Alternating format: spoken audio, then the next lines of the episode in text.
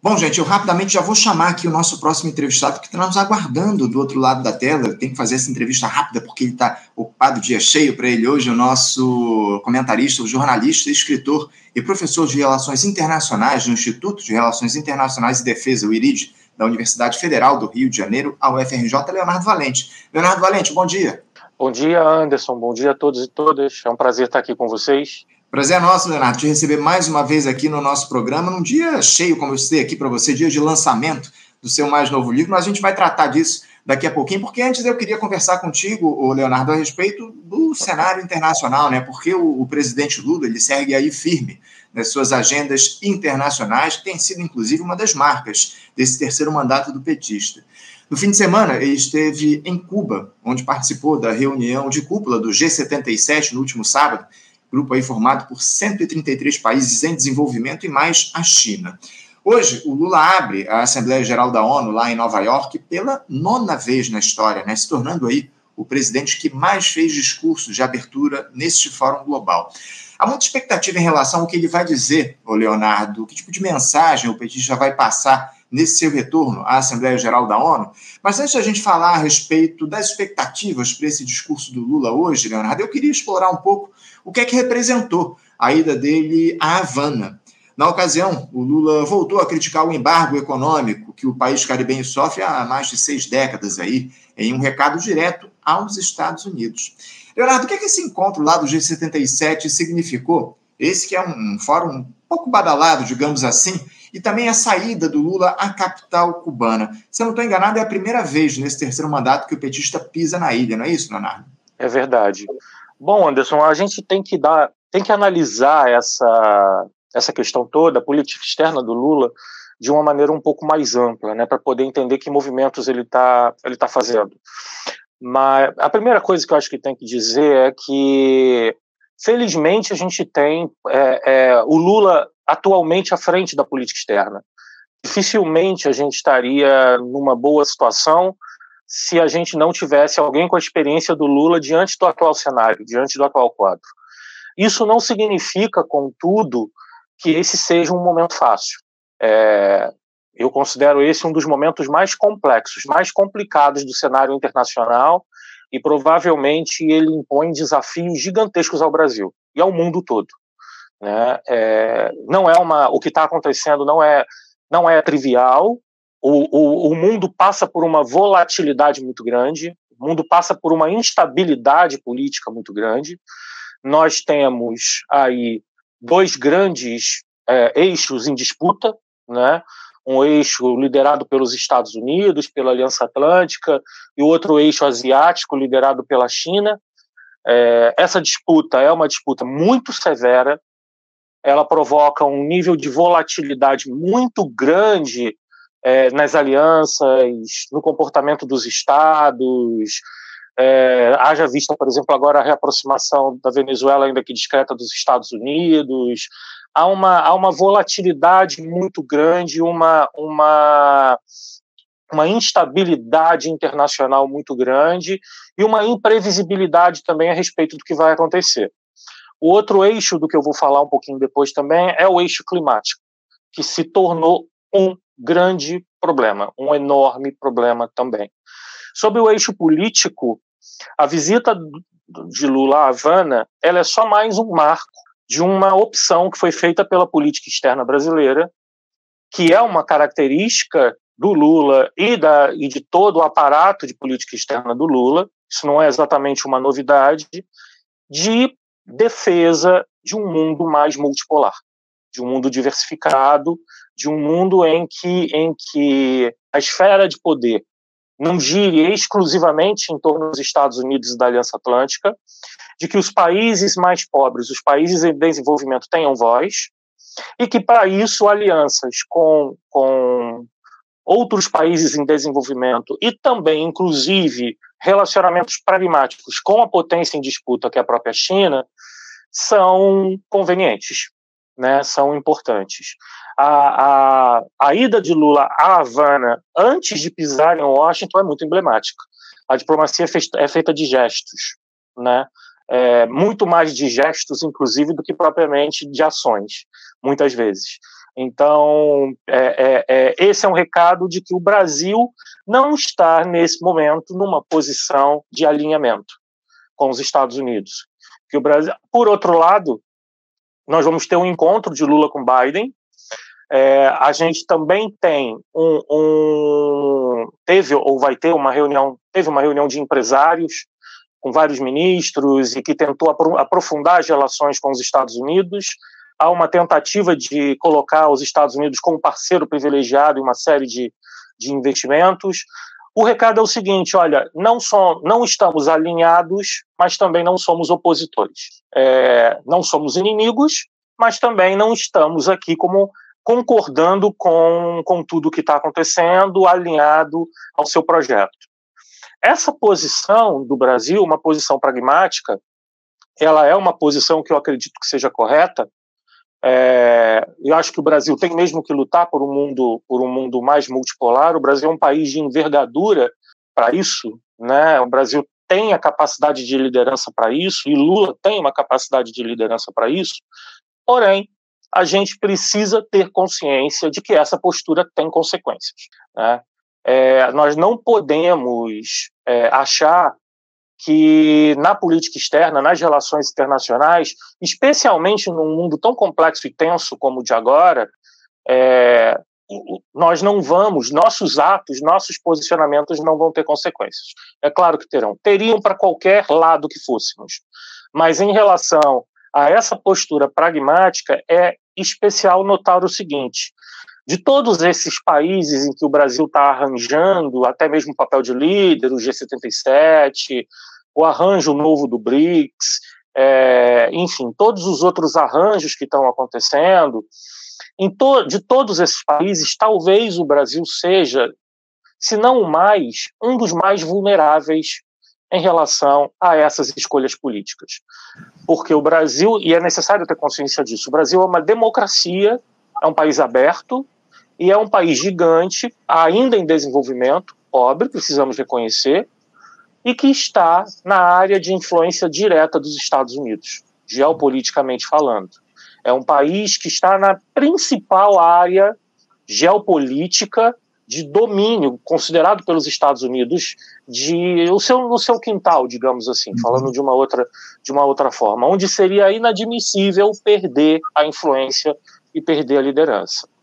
Então, nós já vimos isso antes, não é nenhuma novidade para a gente nós sabemos é, o quanto a capacidade do, da capacidade dos Estados Unidos de interferir na, na desestabilização interna das sociedades, especialmente dos países da sua periferia, do seu entorno, o quanto os Estados Unidos têm ramificações nas próprias sociedades, inclusive na nossa sociedade. E aí entra um outro ponto importante: essa política externa do governo infelizmente, não é consenso em nossa sociedade. Uhum. Né? E eu não estou nem me referindo à extrema-direita. Há uma divisão na sociedade, há uma divisão nas elites brasileiras, em que uma parte muito relevante é muito mais próxima de um alinhamento com os Estados Unidos. Né? Ou seja, para essas pessoas, o Brasil não deveria estar nesses grupos, nesses arranjos, o Brasil deveria estar condenando veementemente a Rússia, o Brasil deveria estar numa posição de alinhamento direto aos Estados Unidos. Então, é uma situação muito perigosa, extremamente perigosa. Por outro lado, o fato de ser perigosa não significa que não deva ser enfrentada. É uma situação que precisa ser enfrentada. Eu acredito que a política externa de Lula, ela é uma política, ela é uma política que caminha pelo lado é, do próprio desenvolvimento do Brasil. É a postura que vai colocar o Brasil numa posição, como eles mesmos utilizam, o Celso Amorim utiliza o termo, altiva e ativa, né? Porém, isso só vai dar certo, isso só vai realmente é, é, é gerar frutos. Eu acho que nesse momento, se essas se essas posturas avançarem de fato, elas precisam avançar, porque o mundo anda muito instável, os cenários mudam muito rapidamente, muito rapidamente. É necessário estar atento a essas mudanças. E dois, se houver consciência de que é necessário também enfrentar as reações que elas virão. Tudo Sem bem que os Estados Unidos os Estados Unidos estão numa situação complicada também, uhum. muito complicada internamente. É, isso dificulta, dá, dá, dá, dá margem, dá tempo para a gente, dá margem de manobra, mas não sejamos inocentes. Sabemos que em algum momento isso vai acontecer de uma outra forma, como já aconteceu. Né? É isso, é isso. Leonardo, é, eu já quero entrar logo no assunto da Assembleia Geral da ONU, porque o nosso tempo hoje é mais curto. Porque eu sei aqui, daqui a pouco, o presidente Lula ele vai fazer o discurso de abertura lá da 78ª Assembleia Geral da ONU em Nova York. Algumas pistas aí do que o presidente deve citar nessa fala dele lá na ONU, ele deve se referir aí à necessidade de uma reforma no Conselho de Segurança da, da Organização das Nações Unidas, demanda antiga, inclusive, dele, deve pedir uma mediação do conflito entre russos e ucranianos. Certamente vai citar a necessidade de se reduzir a emissão de gases do efeito estufa para frear as mudanças climáticas, enfim. Eu queria saber de você o que, é que a gente pode esperar, Leonardo, desse discurso do Lula nessa primeira aparição dele na Assembleia Geral da ONU no, teu, no terceiro mandato. Tá. Primeira coisa que a gente precisa analisar é o que significa hoje um discurso, um discurso na ONU. É, e a primeira coisa a falar é o Lula vai falar numa ONU muito debilitada, muito esvaziada. O multilateralismo está em crise. Há em uma crise, uma crise severa. É emblemático o Lula sair de um arranjo, que é o G77, e ir para uma reunião multilateral depois de duas ou três reuniões consecutivas em arranjos, né? O BRICS, o G77 e depois ir para a ONU. A ONU vai, é, vai abrir a sua Assembleia Geral sem a presença da Índia, sem a presença da Rússia, sem a presença da China, sem a presença da França, sem a presença do Reino Unido, sem a presença do México. É, Lula vai abrir com o Brasil também refletindo sobre sua permanência ou não no Tribunal Penal Internacional.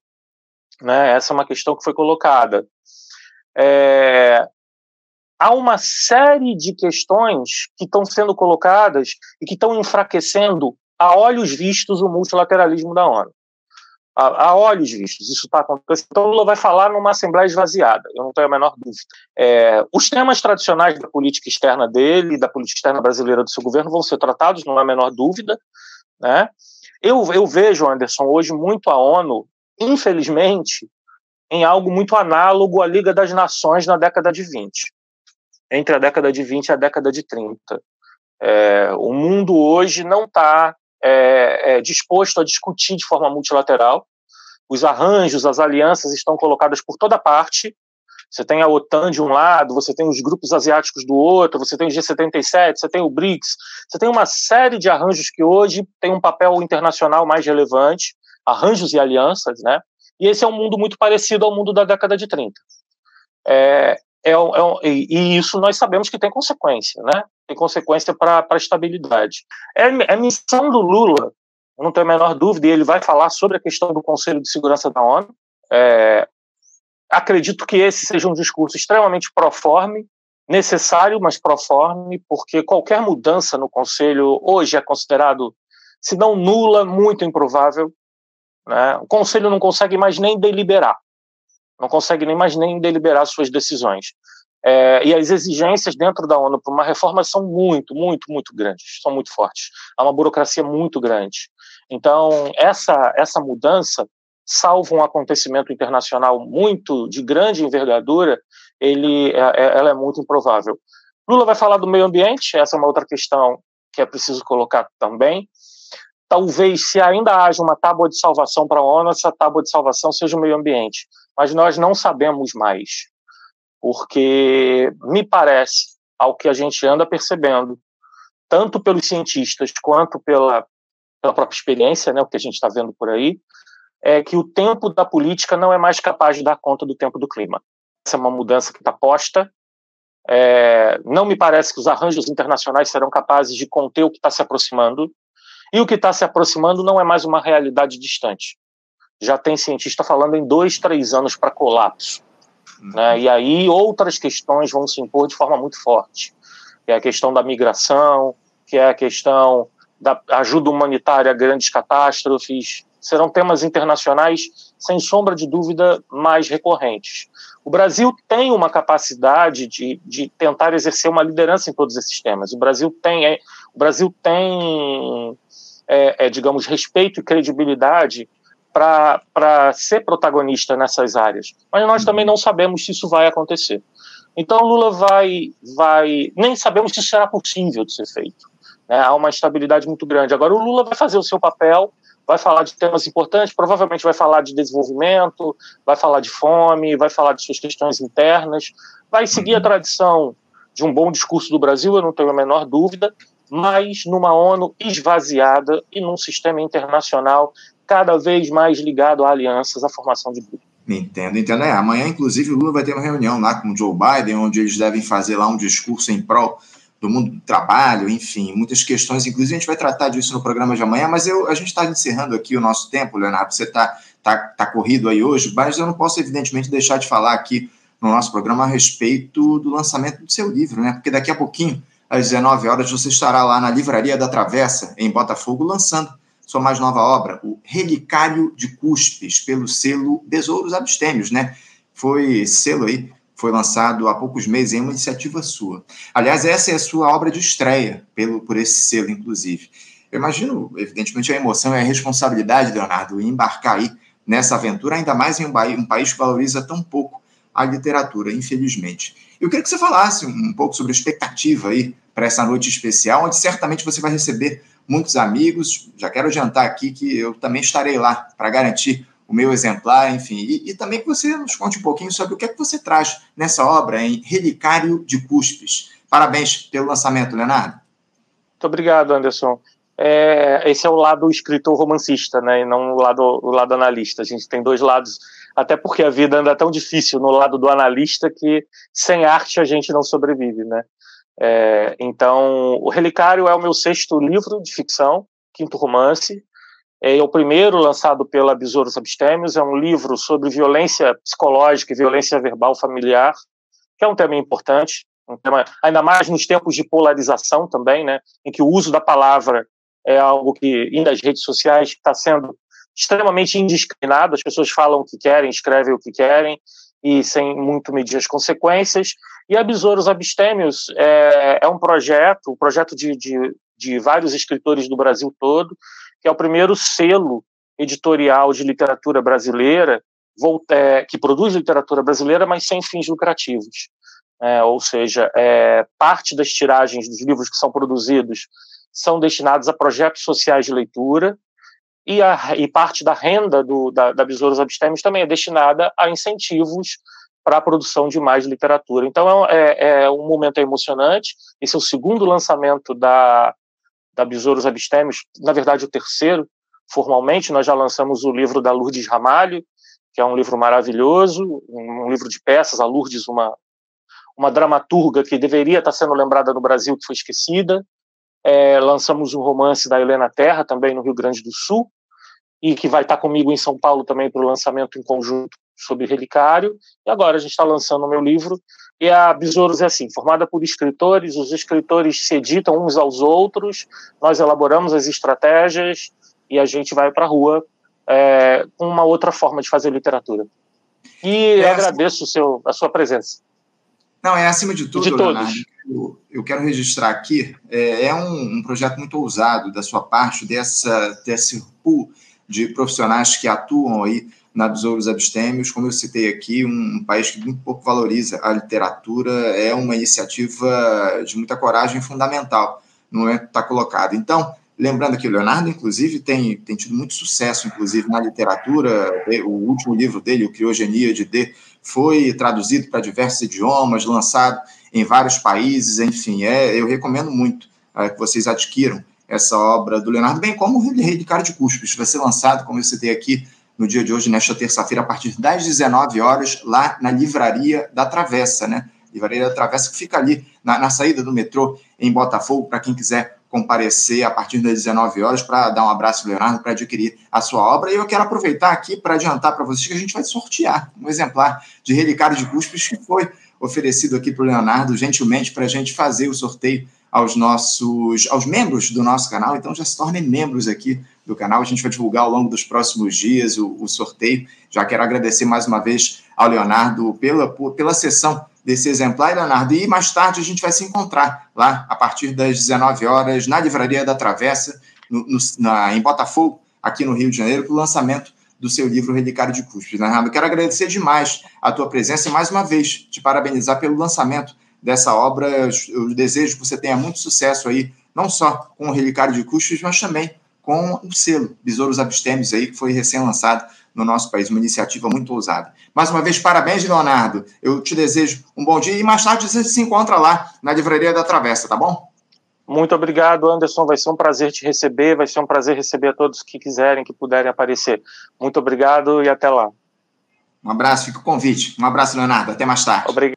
Conversamos aqui com Leonardo Valente. Leonardo Valente, que é professor analista, escritor e professor de Relações Internacionais do Instituto de Relações Internacionais e Defesa da Universidade Federal do Rio de Janeiro, o IRID, da UFRJ, falando sobre o lançamento do livro dele, O Relicário de Cuspes, lá pela Besouros Abstêmios, falou também um pouco sobre a questão internacional, enfim, muitos temas que a gente tratou aqui no que diz respeito. Na verdade, falamos a respeito dessa visita do Lula a Cuba no último final de semana, também do, do discurso que o presidente vai fazer hoje, das expectativas aí para esse discurso que o Lula vai fazer na Assembleia Geral da ONU daqui a pouquinho, a partir das 10 da manhã. Houve uma pessoal perguntando aqui se a gente vai transmitir, vai reproduzir o, o discurso do Lula lá na Assembleia Geral da ONU. Infelizmente, a gente não vai é, reproduzir esse discurso, mas evidentemente a gente vai, é, vai discutir amanhã, a gente vai repercutir o que foi essa fala do Lula lá em Nova York, na ONU. Enfim, fico, peço para vocês amanhã já ficarem atentos aí ao programa para repercussão desse discurso do Lula na Assembleia Geral da ONU